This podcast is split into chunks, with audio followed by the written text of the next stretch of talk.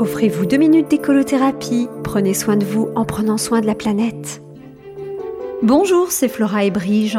Vous l'attendiez, la voici, la suite de l'histoire de Douglas le homard, mon crustacé aux faux airs de clapiote. La semaine dernière, je vous ai laissé sur une ellipse car la fin de l'histoire était trop triste pour figurer dans une écolo-chronique de Flora. Je sais que vous vous êtes tous demandé comment je savais qu'il s'appelait Douglas mon homard et pas Michael ou encore Sharif. J'y arrive justement. Pour comprendre, faisons un bond dans le temps. Quittons les références déjà éculées à Omar Sharif et Michael Douglas et voyageons dans le temps jusqu'en 2023. Oui, jusqu'à aujourd'hui en fait. Le voyage dans le temps est passé, c'était dans l'épisode précédent. Mais revenons à 2023. C'est l'année où je me suis lancée dans un projet de construction d'un petit chalet en bois. Une première pour moi. Il était important que les matériaux soient écologiques et j'ai choisi un charpentier tout près de chez moi, amoureux de la nature et des éco-constructions, qui s'approvisionne en bois local.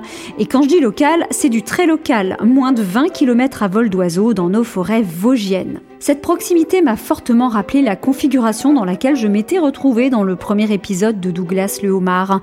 Toute proportion gardée, ma table au restaurant était aussi diablement proche de l'aquarium dont le serveur avait sorti l'animal pour me le présenter fièrement avec son Votre homard, mademoiselle. Tout ça pour ensuite l'emmener à l'atelier, euh, non, en, cuisine.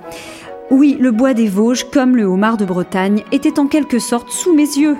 Mais là où j'ai vraiment fait le lien, c'est lorsque le charpentier m'a demandé la compte pour passer la commande à la scierie. Euh, ok, vous allez me dire que le fait que le bois passe par une scierie, ce n'était pas une coupe, euh, un scoop. Mais ce qui m'a scié, c'est d'apprendre que le bois allait être cherché en forêt à ma demande, ou plutôt à ma commande. Et oui, encore une similitude avec les restaurants où vous êtes en position de commander. Et c'est là que les plus malins d'entre vous auront deviné l'essence du bois qu'on allait couper pour mon chalet. Oui, même en local, on en revient à l'essence. Ça peut sembler paradoxal.